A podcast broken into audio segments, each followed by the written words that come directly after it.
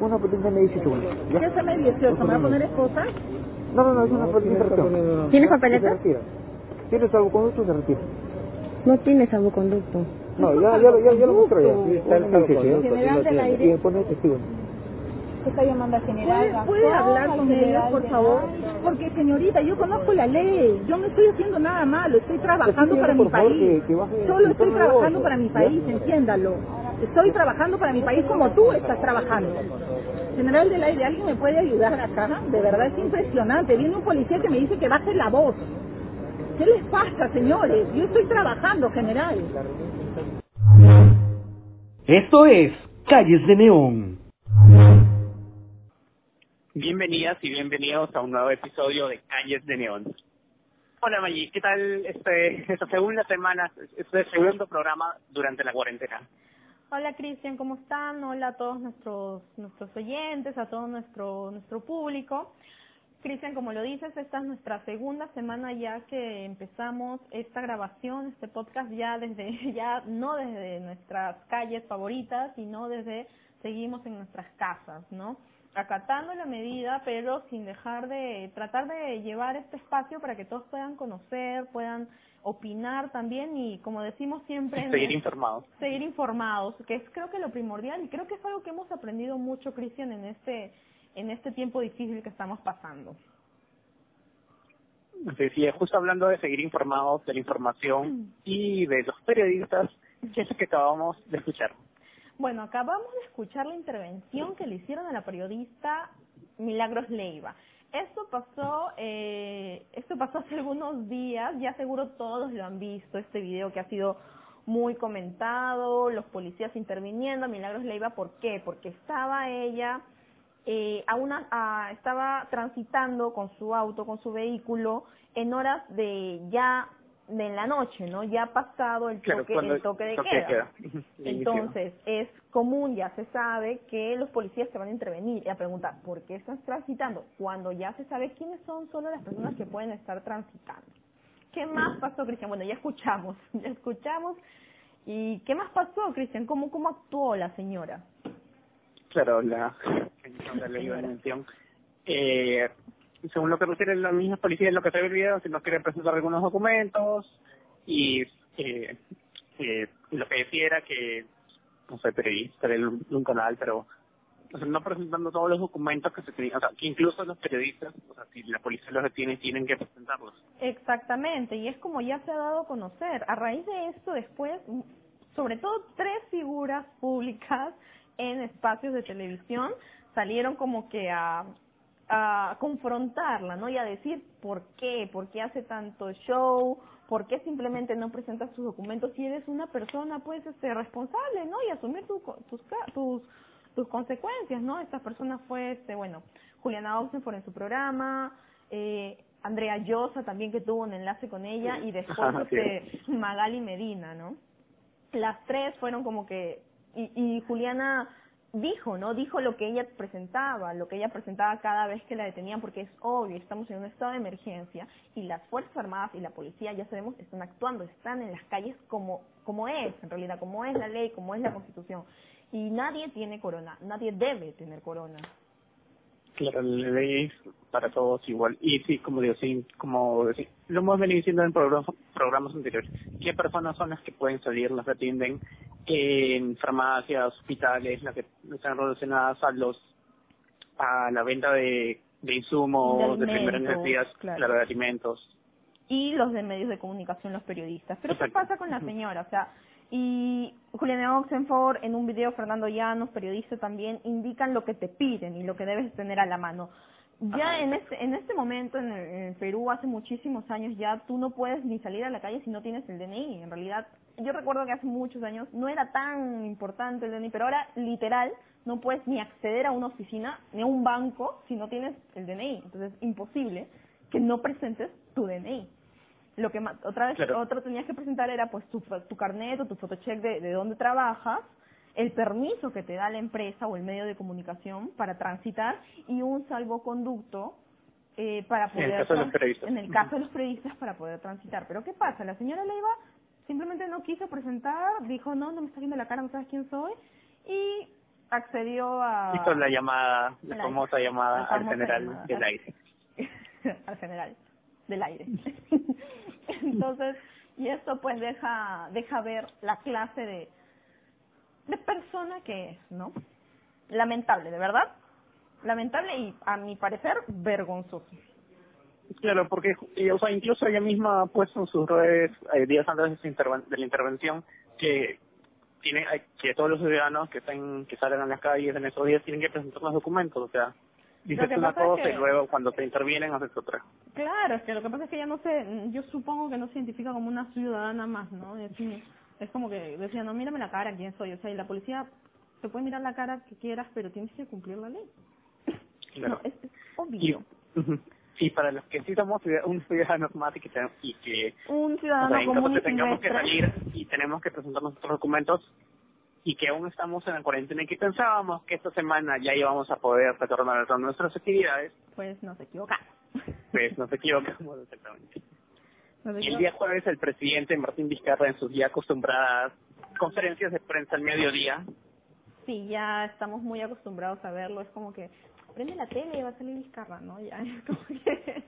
a ver qué dice. A ver qué dice, ¿no? Es una... Son contradicciones. O informarnos o traumarnos y psicosearnos más, ¿no? Porque la cifra de infectados aumenta, ya nos está... Estamos... Esta situación está más fuerte que antes.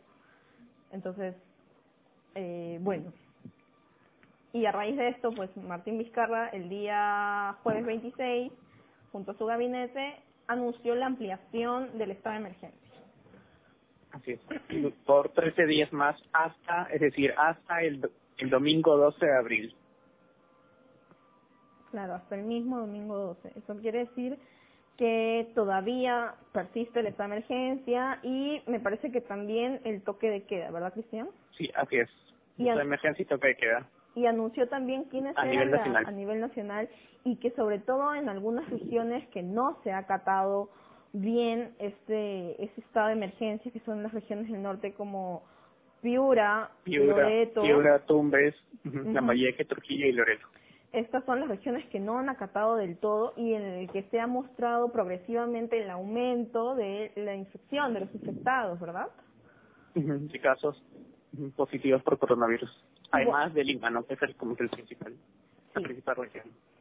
Y bueno, dijo que en estas regiones se iban a tomar medidas un poco más drásticas y que de repente el toque de queda ya, por ejemplo, aquí que es de cinco de, la- de 8 de la mañana, de 8 de la noche, perdón, a 5 de la mañana, de repente en estas regiones iba a variar, ¿no? Para ver si podía haber más control, si podía haber más más más ¿cómo se dice?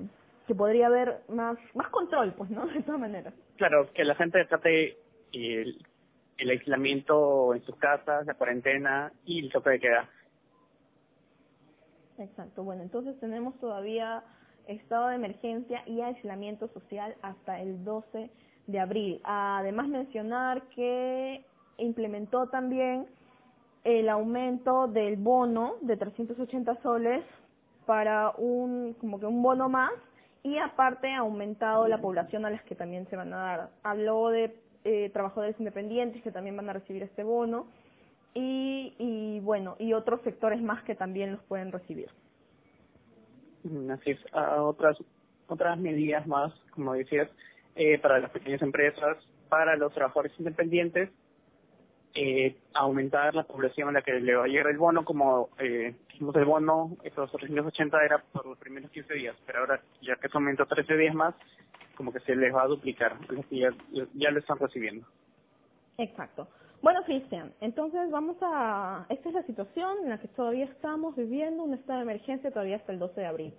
Cristian, todavía... Para, sí, y para que no se extienda, o sea, por favor, quédense en sus casas, no salgan. eh, Claro, lo que, se, lo que se busca... lo que nos dice el gobierno. lo que se busca y lo que se quiere con esta medida es que justamente eso queríamos, que, que la infección, que el virus no llegara a más. Se sabe y se entiende eh, que en realidad esto no es algo que esperábamos, ¿no? Veíamos algo tan lejano, un virus lejano, desde China llegar a Latinoamérica es como que guau.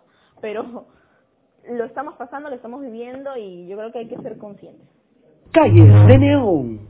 ha habido mucho mucho cuestionamiento por las cosas o por la situación que está pasando que están pasando la gente, los peruanos en distintos aeropuertos de diversos países, ¿no? Y uno de ellos y el más comentado es el, en el aeropuerto de México, sobre todo en Cancún. 330 personas que se encuentran allí y sus aerolíneas no han reprogramado sus vuelos. Eh, ya que desde el cierre de fronteras eh, hay algunas aerolíneas que han estado eh, trayendo a los peruanos o el Estado a través de vuelos humanitarios los ha estado repatriando aquí al Perú y poniéndolos en cuarentena. Pero aún siguen habiendo peruanos en el extranjero que no pueden volver todavía.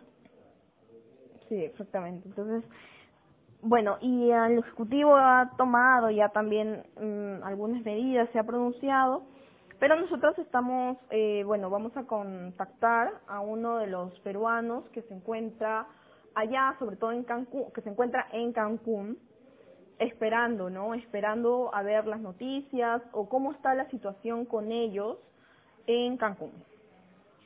Bueno, vamos a conversar con eh, Alan Yurufa. Él se encuentra en Cancún, es uno de los peruanos que todavía se encuentran allá porque no han podido retornar acá al Perú. ¿Qué tal? Buenas noches, Alan. Hola, ¿qué tal? Ya, hola. Ya, perfecto. Ahora sí, ahora sí. Ya.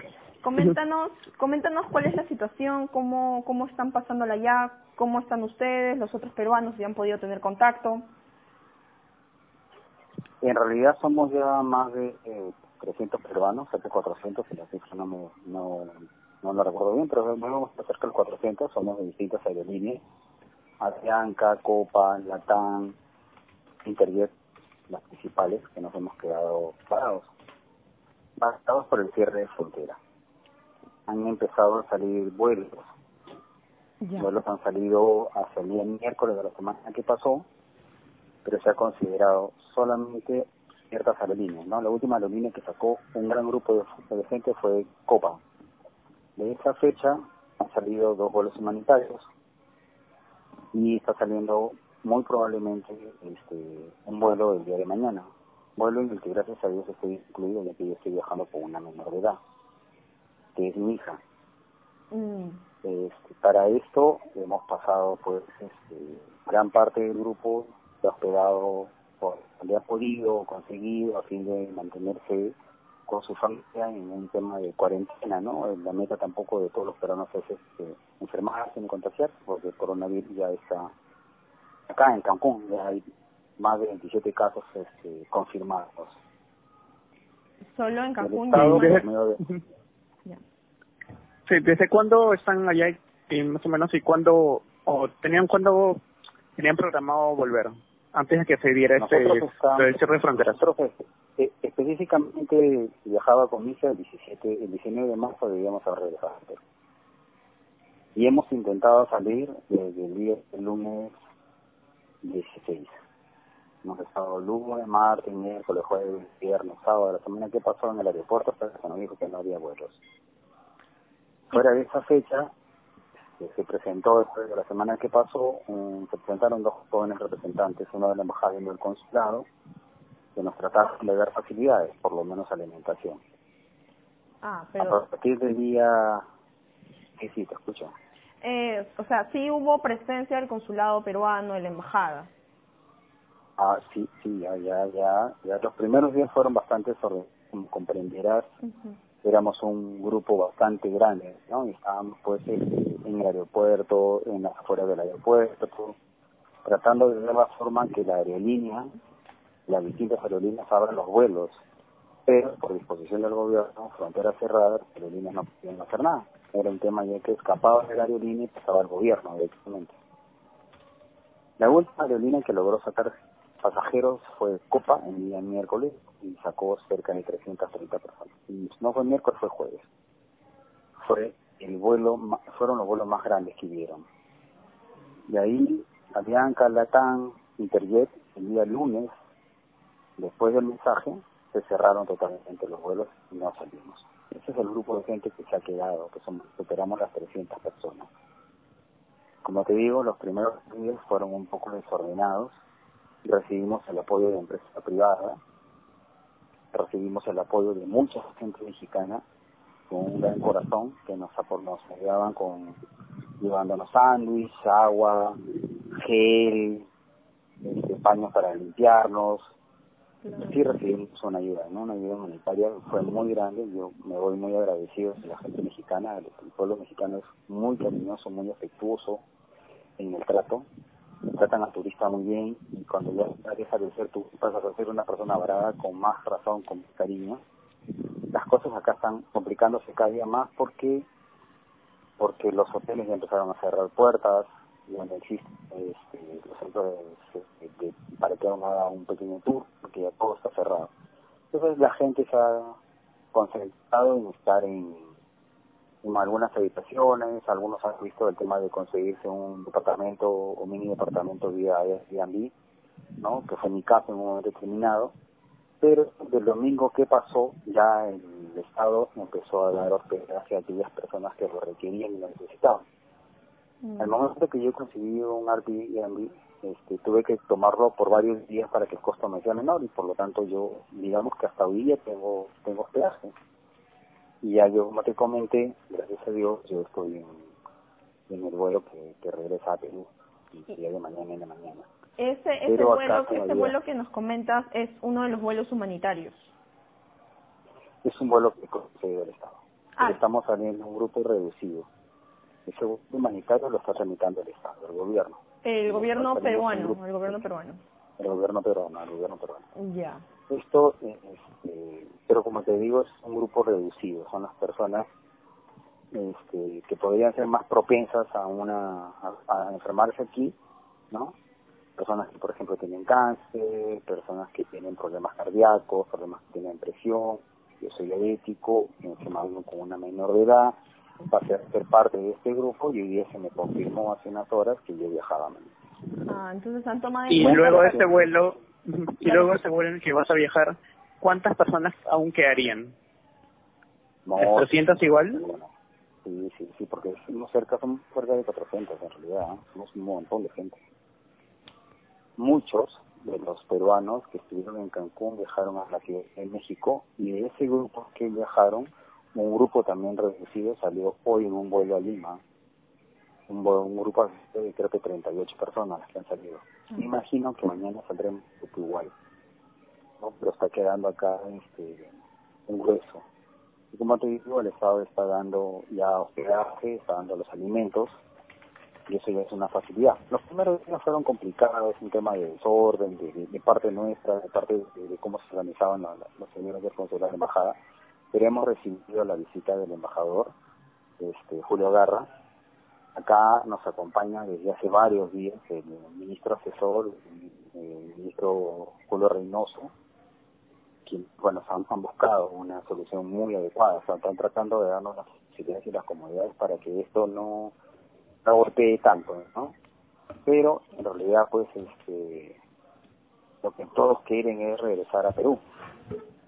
Claro. Eh, y les es han dicho, y les han dicho de alguna manera cómo van a ser las medidas que se van a tomar cuando ustedes ya lleguen acá a Perú. Les han dicho que tienen que permanecer Sí, en cuarentena. sí, sí, ¿Cómo, ¿Qué les han, han comentado? que mañana nosotros, este, llegando a Perú, vamos a ser este, trasladados a ciertos hospedajes. Podría ser la Vivena, podrían ser hoteles. No, hay un grupo de gente que ya están en hoteles, Casandina me parece que es uno de ellos. Ajá. Algunos hoteles que están por Miraflores, ¿no? Y entras a una etapa de cuarentena, ¿no?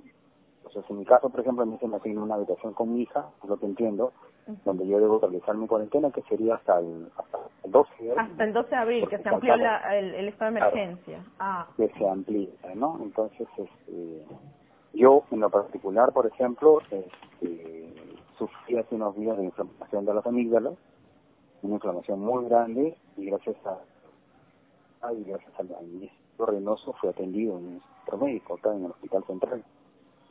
Se me recetó los medicamentos, este, y los medicamentos fueron cubiertos. ¿no? Es del gobierno y eso se está haciendo. mm, entonces, Sí dice- cuando la gente llega y te están dando un apoyo, ¿no? Al principio, como tú dices, sí hubo un tema de desorden, ya están tratando de manejar las cosas en mejor orden. Digo, Claro, de repente por, por lo mismo, horas. por lo mismo que recién empezaba esta situación y no se veía o no se sabía cómo se podía tratar, es una situación que de verdad, al menos en el país, es la primera vez que lo vemos así, con tanta, con tanta magnitud, ¿no? Y, y no creas que solamente esa, esa vía, o sea, que, que solamente se ve en Perú, en todos, ¿no? Claro, claro. O sea, hay- una vez que, que el presidente Vizcarra cierra la cierra las fronteras, han seguido los demás países no sudamericanos a- en la misma función, cerrar las fronteras, ¿no? Chile, Argentina, Ecuador, eso se sabe perfectamente acá, porque también se cancelaron vuelos de, de, de pasajeros argentinos, de pasajeros chilenos, de pasajeros brasileros. Claro. ¿no? Y- y, por ejemplo, y esto- El gobierno también estaba haciendo su reacción, ¿no? Y como usted fue, eh, ¿cómo fuiste contactado para que puedas acceder a este vuelo? Nos dices que han priorizado personas o población vulnerable, como dices, eh, adultos mayores o personas que tienen alguna enfermedad, menores de edad. Asumo que también deben ser mujeres gestantes, con niños, ¿no? ¿Cómo, cómo se accedió? Claro, en todo, en todo momento han estado ustedes en el aeropuerto. Y hasta un momento determinado estuvimos hasta el, hasta el sábado que pasó, Ujú, estuvimos en el Gran Gorgezo, estuvimos ahí. ujú. A los últimos dos días acordamos que sea solo una persona por familia la que represente, para justamente evitarnos el, La poder aglomeración. enfermarnos. Nosotros mismos, la aglomeración, el cancelar el aeropuerto que funcionando con los demás pasajeros. Nosotros, y entonces nos acordamos por, por, por familia, manejar las fuerzas, ¿no? Sobre nada. Bueno, eh, muchas gracias por el enlace, de verdad, este, ya sabemos un poco cómo está la situación y como nos dice, ¿no, Alan? Ha sido en los primeros días que se ha ocasionado este tumulto o alguna algún desorden, ¿no? Esta desorganización, ajá, claro. Que pudo Porque haber. eh, como que a todos ha agarrado desprevenidos. Pero gracias, como decía, desde el desde esta última semana ya el gobierno les ha dado una alimentación y hospedaje a algunas personas. Sí, entonces, bueno, muchas gracias y esperemos que tengamos más noticias. Como dice, ya se han abierto algunos vuelos humanitarios, priorizando en un primer momento a, población vulnerable. Esperamos que, que poco a poco esto pueda, sea, sea progresivo para las demás personas. Y Cristian, también hay que recordar, hay que dar algunos datos sobre eh, este, este, esta situación en México. Por ejemplo, en México ya se sabe que al día de hoy, 28 de marzo, hay 717 casos de COVID-19 y 12 fallecidos. Hay que recordar también que Cancún, sobre todo Cancún, es un destino netamente y sobre todo visitado por los peruanos de manera turística, ¿no? Sobre todo se va a vacacionar, a hacer turismo. Se conoció que el coronavirus llegó a México a finales del mes de febrero y como se sabe, el presidente de México aún no, se han tomado medidas eh, extremas o medidas para combatir el coronavirus, sino han sido los estados quienes están tomando las iniciativas por cuenta propia de inmovilización. Todos sabemos que los, ciudadanos, los mexicanos están pidiendo que se haga una cuarentena, una inmovilización. Y ahora sí, pues continúa. Gracias. Así, sobre la repatriación de peruanos en el extranjero, eh, la Cancillería, en un comunicado del jueves 26, anunció que de que se ha decretado que desde el domingo 22 que ya se cerrarán defini- definitivamente los aeropuertos y fronteras y que se van a estar programando eh, vuelos humanitarios. En el caso de México, a, los que eh, ha brindado información diciendo que para casos de alimentación entregarán vales de alimentación y medicinas a quienes lo requieran, así como brindar alojamiento temporal gratuito a los compatriotas varados. Para ello deben comunicarse al consulado en México. Además, ah, esto fue el día 26 y el día 27 de marzo se anunció eh, que Minis- eh, Relaciones Exteriores de México anunciaba a acá a Perú que iban a mandar tres vuelos para hoy, día 28 de marzo, tres vuelos para repatriar a los, eh, a los ciudadanos mexicanos, ¿no? Entonces, era como que se decía que en esos vuelos de repente podrían venir los peruanos, ya que los eh, que México estaba mandando esto para repatriar a los a los mexicanos, ¿no? Así es. Y lo último que se sabe es que la Cancillería, a, través del ministro Gustavo Mesa Cuadra, ha dicho que va a analizar un cronograma de repatriación de los peruanos que se encuentran en el extranjero, a través de vuelos humanitarios.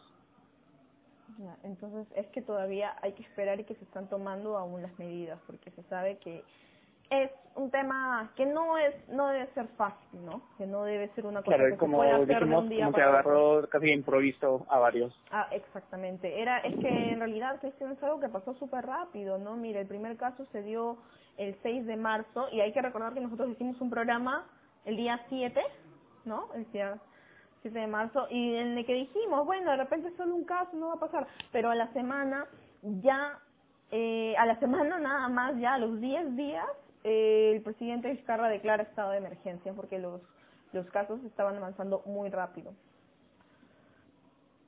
Entonces, eh, y lo que se quería hacer, lo que se está haciendo es tratar de contener el, el coronavirus y que no avance a niveles como en China o como en Italia. Que se sabe que no cerraron fronteras, que los aeropuertos siguieron operando, la gente siguió yendo, viniendo, y eso también ocasionaba eh, lo mismo que se sabe, ¿no? La aglomeración de personas, el virus está ahí, vive mucho tiempo, entonces eso era lo que no, no se quería con esta medida. Calles de Neón. Y Cristian, bueno, queremos también darles como nuestra opinión o qué es lo que nosotros estamos viviendo desde nuestros distritos. Por ejemplo, yo estoy en el distrito de San Juan del Urigancho y tengo que decir que la primera y la segunda, bueno, la primera semana que empezó eh, sobre todo el toque de queda, más que el aislamiento, más que el estado de emergencia, por la zona y por el distrito han ha habido mucho patrullaje. Ha habido mucho patrullaje, es más, en las principales estaciones del metro de Lima, que son, por ejemplo, en San Juan de Urigancho, una de las principales es San Carlos y Los Jardines, San Carlos, Los Jardines y Pirámides del Sol, que son estaciones que conectan a casi todo el distrito, eh, ha estado muy resguardado por policías, militares, eh, ha habido poca afluencia de, de vehículos y sobre todo los mercados para acceder a alimentos o medicinas están solo abiertos o atienden hasta la una de la tarde, max, máximo dos de la tarde. ¿Cómo, o sea, esa es una de las cosas que, que, que estamos viviendo acá en San Juan, ¿no? Bueno, en, en mi caso yo estoy en el distrito de Villa El Salvador. Y bueno, aquí a diferencia de lo que tú mencionas que hay presencia policial en algunos lados, por aquí es, creo que, o sea, totalmente o casi nula o distinto. Por ejemplo, si se ven la presencia de incluso militares y la policía hasta la entrada de Villa, por eh, casi como que llegando a la Villa Panamericana. Y donde sí están, por supuesto, los policías de Aranjuez en la Villa Panamericana, donde han estado los medios y que van, se van a trasladar a los pacientes estables con coronavirus Claro. ahí. O sea, y se han venido limpiando también esas zonas. Lo, que sí he visto es que la municipalidad ha estado limpiando eh, la- las pistas y veredas eh, de los colindantes a los mercados principales. Pero en sí, en las avenidas principales, no sé si tú estás por ahí, si tú se pasa, no sé, ves a la gente que pareciera como si estuviera en un domingo normal. Y tú, y Porque tú, ves gente que sale corriendo en las mañanas, a ver con sus perros, Ah. salen en bicicleta, así, como si no va a pasar ahí, como, y no hay presencia de efectivos policiales, ni el ejército, nadie diciéndoles que regresen a sus casas. Ah, mira tú. Y por ejemplo, Cristian, por allá, ah, como decías, o sea, sí hay, y por ejemplo, ¿cómo está el transporte público por allá? ¿Hay mucho transporte, poco? ¿Cu- ¿Qué es lo que has podido ver? Es- es- son contadas líneas que están saliendo y eh, la- ellos mismos, o sea, los mismos conductores dicen que solo están saliendo como que la mitad. Se un día sale, sale uno, otro día sale otro y así. Entonces, cuando se, o sea, está igual la afluencia de personas también se ha reducido, así que también se están reduciendo, se han reducido eh, el, transporte. En el caso de los comercios, las primeras semanas estaban atendiendo la primera semana estuvieron teniendo como que regular y luego ya han empezado a cuando empezó el toque de queda empezaron a tener hasta las seis ahora eh, los mercados están atendiendo hasta la una o cuatro de la tarde Mm, claro, por ejemplo, bueno, aquí en realidad, por ejemplo, por, por donde yo vivo, eh, en la primera semana, en realidad hay como, no sé si decir esto, hay una, hay una familia, por así decirlo, de, extranjeros que viven muy cerca de acá, que en realidad no estaban acatando, por ejemplo, el toque de queda, ni evitar las reuniones. Es más, empezaron a poner mucha música, eh, empezaron a hacer reuniones. Entonces, eh, cuando ya empezó el toque de queda, eh, bueno, como te digo, pasaron, pas estaban pasando el patrullaje, no los policías, y bueno, los policías detuvieron unos cuantos porque estaban afuera en la calle ya habiendo, ya estando el toque de queda, haciendo una reunión. Como tienen, no sé si has visto, Cristian, que estos señores extranjeros tienen la, mucha costumbre de tomar en la calle, bailar en la calle, comer en la calle. Entonces, este, por este lado al menos y por las avenidas principales de San Juan sí se ha visto el patrullaje y sí hay presencia de, de la policía y de las fuerzas armadas, de las fuerzas, claro, de las fuerzas armadas militares. Bueno, ahora esto, en este, en esos nuevos tres días que van a ver, o sea, yo espero que por aquí también vayan, porque incluso en redes sociales igual la gente está también eh, reportando que la gente está en, las calles como si nada, jugando, no sé, caminando como digo, paseando con sus perros, corriendo por la por avenidas haciendo ejercicio. O sea, algo que no debería estar permitido de la policía o fuerzas, o fuerzas armadas deberían intervenir. Porque hemos visto que el presidente todos los medios días anuncia el número de detenidos, incluso ya se ha eh, dicho que a los que se detengan ahora Desde llevan ahora eh, se les va a abrir un proceso, ajá. Exactamente. Entonces hay que hay que acatar, ¿no? O sea, no lo tomemos como que es que en realidad no nos queda de otra que ser responsables si es lo que tenemos que hacer, ¿no? Si queremos preservar, yo sé que yo yo creo que es una situación difícil, ¿no? Creo que no es no es algo que esperábamos que pasara. Eh, bueno, las autoridades están tomando las medidas que deben ser, ¿no? Tampoco es una cosa que estén haciendo lo extraordinario del mundo, en realidad están haciendo lo que se tiene que hacer. Eh, y simplemente yo creo que tenemos que ser responsables, acatar las normas y ser lo más, eh, lo más responsables posible.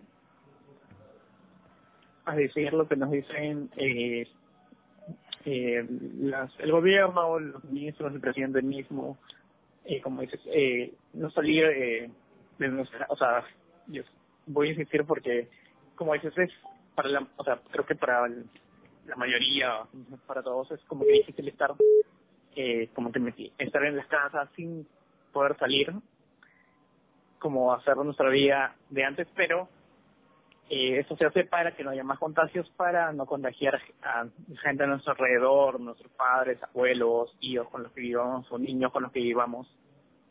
Por eso es que es importante cumplir el aislamiento social obligatorio, así como el toque de queda, para no tener problemas como ya, algunos que estamos viendo, algunas detenciones que ya estamos viendo. Calles de León. si bien esta cuarentena, toque de queda, estado de emergencia, nos tiene a la, o sea, a la mayoría de todos los peruanos en nuestras casas, tratando de salir al mínimo para reducir los casos de coronavirus, hay, lastimosamente, parece que hay casos de violencia, especialmente violencia contra las mujeres, que parecen no desaparecer ni reducirse. Ya que durante estos este periodo de cuarentena em, ya se ha presentado un caso de feminicidio en Arequipa y casos de violación sexual. Efectivamente, Cristian. Lamentablemente los casos de violencia no paran y como ya habíamos comentado en el programa pasado, mucho de esta, de esta, de este estado de emergencia y este aislamiento hace que muchas mujeres vivan y convivan con sus agresores, magnificando la violencia y eh, bueno, la violencia y como dices, ¿no? Lamentablemente ya se presentó el primer caso de feminicidio en este proceso de estado de emergencia. Ocurrió en, en Arequipa Eh, fue a la víctima es Cintia Cesmena Torres Guamán, Ximena, perdón, Cintia Ximena Torres Guamán de 36 años y como se espera, se sospecha, el principal eh, agresor, el principal asesino sería su pareja, Rubén Castro Ortiz. Como creo que en la mayor caso de feminicidios el principal el principal victimario es la pareja. Y también en Arequipa hay el caso, según reporta el Ministerio de la Mujer, hay un caso de violación contra una menor de 14 años. Y otro caso de violación también contra una niña de 4 años, pero en Ayacucho. Además, el Ministerio de, de, la Mujer ha dado las cifras de que 38 mujeres víctimas de violencia física y psicológica fueron llevadas a hogares de refugios temporales en diversas ciudades del país. Esto en este periodo, como lo seguimos diciendo, en este periodo de estado de emergencia que ya eh, va por su tercera semana. También nos dicen que han sido 2.500 consultas llamadas a la línea 100 y como venían diciendo, hay muchas mujeres que ahora por la cuarentena están en las casas con sus mismos agresores. De las llamadas, del número de llamadas que hizo la línea 100, 600, perdón, eh, 650 son de adolescentes que son víctimas de padres que recurren a la, a la violencia para castigarlos y también de menores que presencian agresión contra sus madres, o sea, niños llamando en línea 100 pidiendo ayuda porque sus madres son víctimas de violencia lastimosamente por sus padres, sus parejas, pidiendo que alguien los ayude, o sea, la policía, el ministerio. Si bien estamos en una pandemia, en una situación de, de un virus mundial, y esto la verdad es algo que se está buscando detenerlo, ¿no? Los científicos están ya hay pruebas, hay algo que lamentablemente ni aún con científicos se va a poder eh, parar, que es la violencia contra las mujeres, que es los feminicidios. A pesar de toda esta situación, esto continúa, persiste y sobre todo en nuestro país, ¿no? Entonces, yo creo que, bueno, el papel que está jugando también el ministerio es importante, pero también eh, hay que tener más conciencia de que estas cosas siguen pasando, que no podemos simplemente cegarnos o ver en qué situación estamos para darnos, darle la espalda a la violencia, ¿no? Estas, estas situaciones continúan y lamentablemente continuarán. Claro, así es. Eh, lastimosamente, a pesar de, de, lo, eh, de las noticias que vemos de cómo el, la calidad de aire mejora, ya que no hay mucho tráfico, cómo la naturaleza eh, los gaviotas están, claro, están en las playas, he visto sobre delfines, digamos, en la Costa Verde. Hay, hay cifras y hay hechos lamentables que sí, sí siguen perpetuándose, siguen habiendo que es la violencia contra la mujer. O sea, hay un caso de feminicidio, o sea, se supone que todos ahorita estamos en nuestras casas, con nuestras familias, pero hay gente que está en sus casas con sus personas claro, en sus hogares con personas, eh, específicamente hombres, que las, las están agrediendo. Incluso hay una víctima mortal por eso. y recordemos que el ministerio, como decíamos allí, eh, está la línea 100 sigue, sigue activa y también el ministerio tiene hogares de refugio, así que cualquier denuncia, eh, cualquier, si son testigos de eh, algún hecho de violencia, pueden llamar a la línea 100, que el ministerio de la mujer eh, va a estar atendiendo a sus llamados. Exacto. Bueno, Cristian, esto es todo por, por este episodio. Vamos, esperemos que la situación pueda mejorar en estos días, que, que en realidad es un proceso que tiene que pasar también el virus, ¿no? La pandemia. Esperemos que si se llegan a más afectados, a más infectados, más casos, pues que no sean de tanta de tanta gravedad, ¿no? Como ya Pero esperemos que en esos 13 días, o sea, ya alcance el número de infectados alcance un pico y empiece a reducir. Exacto, eso, eso es lo que lo que el presidente también había dicho, ya lo que nos hemos mantenido informados sabemos que que eso, se tiene que llegar a un pico en donde tienen que haber ya los infectados y luego disminuya, ¿no? Por el mismo proceso del, del virus. Esperemos que en estos 13 días se pueda lograr eso para poder estabilizarnos también como país, como economía, como, como y podamos hacer la vida como la estamos llevando, ¿no? Tranquilamente, normal, cada uno en sus cosas. Claro, los, eh, las empresas, los pequeños empresarios, las pymes, los productores pequeños Exacto. para que no se vean tan afectados. no se vean más afectados de lo que de repente ya han sido, porque si bien Ajá, la ministra ha dicho que sí, no va a causar, va a causar un impacto económico, lo hay ya, pero si no ponemos nuestro lado y esto aumenta, el, el avance seguirá y la economía seguirá igual, ¿no? Esperemos que no. Bueno, Cristian, esto es todo por, por esta semana, en este episodio. No se olviden, por favor, de seguirnos en nuestras redes sociales, arroba calles de neón, en Facebook, Twitter e Instagram, que ya, eh, bueno, ahí se pueden enterar todo lo de la semana, más información, y bueno, síganos en nuestras redes. Así es, nos vemos el siguiente programa y por favor, eh, si van a salir con sus documentos, eh, no estén llamando a generales, por favor. Por favor, no, no muestren sus influencias. Sí, así es. Hasta la siguiente semana. Chao. Chao, chao. Escucharon Calles de Neón.